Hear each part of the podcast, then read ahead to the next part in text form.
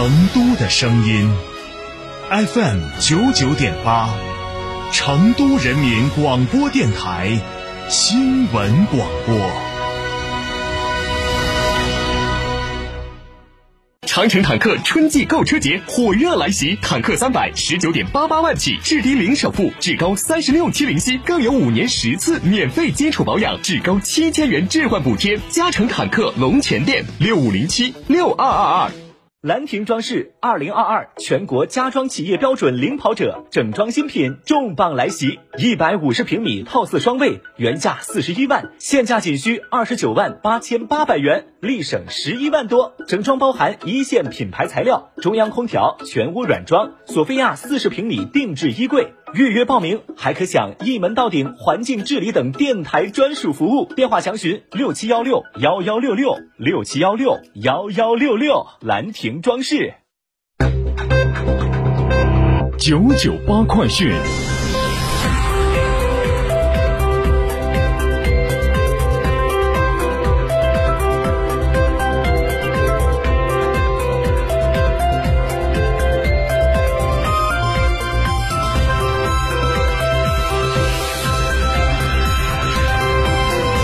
各位听众，大家下午好！北京时间的十三点零一分，欢迎您收听九九八快讯，我是浩明，为您播报新闻。在昨天下午，成都双流国际机场发布了重要的公告。从今年的四月三号零点起，成都双流国际机场的 T 一航站楼因为工程改造将会暂时关闭。四川航空在双流机场的 T 一航站楼内的国内进出港的客运航班同步转移至 T 二航站楼，届时双流机场所有航司的国内进出港的客运航班仅在 T 二航站楼内运营。骑行在绿道，乐享城市的新生活。今年的车迷节又来了，就在今天，二零二三年中国成都天府绿道国际自行车车迷健身节青浦站在浦江火热开赛，这也是今年车迷节三站三站赛事的揭幕战。来自于各区市县的爱好者以及来自于全国各地的公路自行车的高手们，在成家茶园间的青浦赛道上，伴随着盛开的山海棠和吐着翠绿嫩芽的茶香，上演了一场。别样的春游骑行和车轮上的角逐，乐享户外运动的嘉年华。记者了解到，这也是在二零一四年以来，车迷节连续十年落户中国成都蒲江。再来关注一下其他方面的消息，国防部的新闻发言人谭克飞今天就美舰擅闯中国西沙领海发表谈话。就在二十四号，美国的米利厄斯号导弹驱逐舰未经中国政府的批准，再次非法闯入到中国西沙的领海，破坏南海地区和平稳定。中国人民解放军南部战区依法进行了跟踪监视，并且予以警告驱离。美军的行径严重侵犯中国主权和安全，严重违反了国际法，是其大搞航行霸权、制造南海军事化的又一个铁证。我们严正要求美方立即停止此类的挑衅行径，否则将承担由此引发不测事件的严重后果。中国人民解放军将采取一切必要措施，坚决捍卫捍卫国家的主权和安全，坚决维护南海地区的和平稳定。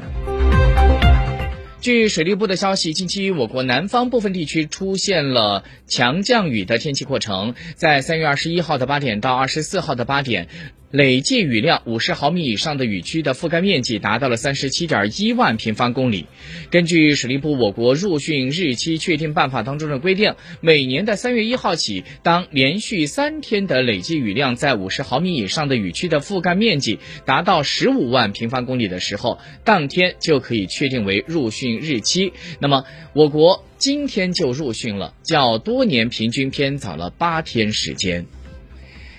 国务院新闻办公室在三月二十八号，也就是下周二的上午十点钟，将会举行一场新闻发布会，会请到国家互联网信息办公室的副主任牛一兵介绍二零二三年清朗系列专项行动的有关情况。届时，他将会回答记者的提问。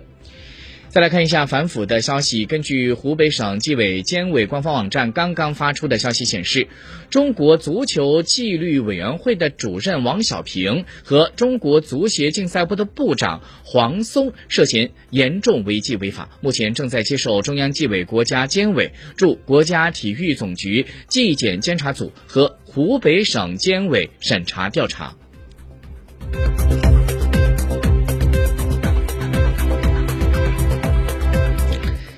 在今天，国家统计局于上午是发布了一个最新数据。据对全国流通领域九大类五十种重要生产资料市场价格的监测数据显示，二零二三年的三月中旬和三月上旬相比，十一种产品价格上涨，三十七种下降，两种持平。其中，生猪价格是在每千克十五点一元，环比下降百分之四点四。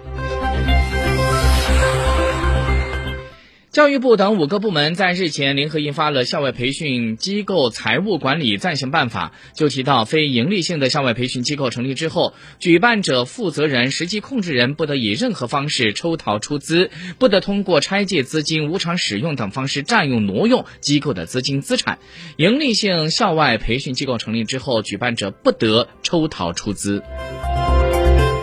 据经济参考报消息，近期国内游客的春游热度在持续走高，众多景点再度开启了人从众的模式。飞猪最新发布的春季出游快报就显示，近一个月春游相关商品的预订量快速增长，已经超过了二零一九年的同期。而随着五一假期的临近，游客的预订提前量相较于过去三年是大幅度的提升了，长线游需求是在持续的回温。那么截至目前，五一假期的出游预订量较去去。年同期增长了超过三倍，其中跨省游、出境游的订单量占比是超过了八成。除了港澳台地区之外，像内蒙古、湖北、江苏、福建等地也都成为了假期出游预订量增速最快的目的地。好，我们再把视线转到国际方面。根据朝中社今天中午报道，在二十一号到二十三号这几天，朝鲜连续三天进行了一系列重要武器试验和有战略目的的发射训练，其目的就是向敌人警告实际性核危机，验证自身的自卫核力量的可信度。据了解，朝鲜劳动党的总书记、国务委员长金正恩出席并且指导了这些军事活动。据 CCTV 国际时讯最新消息，美国的国防部刚刚刚证实，当地时间二十三号晚上，美军对叙利亚东部进行了空袭。美国的国防部部长奥斯汀他就说到，这次空袭是经总统拜登授权的，打击目标是受伊斯兰。伊朗伊斯兰革命卫队支持的武装组织使用的设施，而美国的国防部还说到，在当天的早些时候，叙利亚东北部的一处有美军人员的设施遭遇到了无人机的袭击，一名美军承包商死亡，五名美国士兵和另外一名美军承包商受了伤害。据央视新闻刚刚传来的消息。中华人民共和国驻洛杉矶总领事馆在二十三号发布消息说，最近驻美国的洛杉矶总领事馆获悉，加州大学圣地亚哥分校一名中国学者在加拿大的。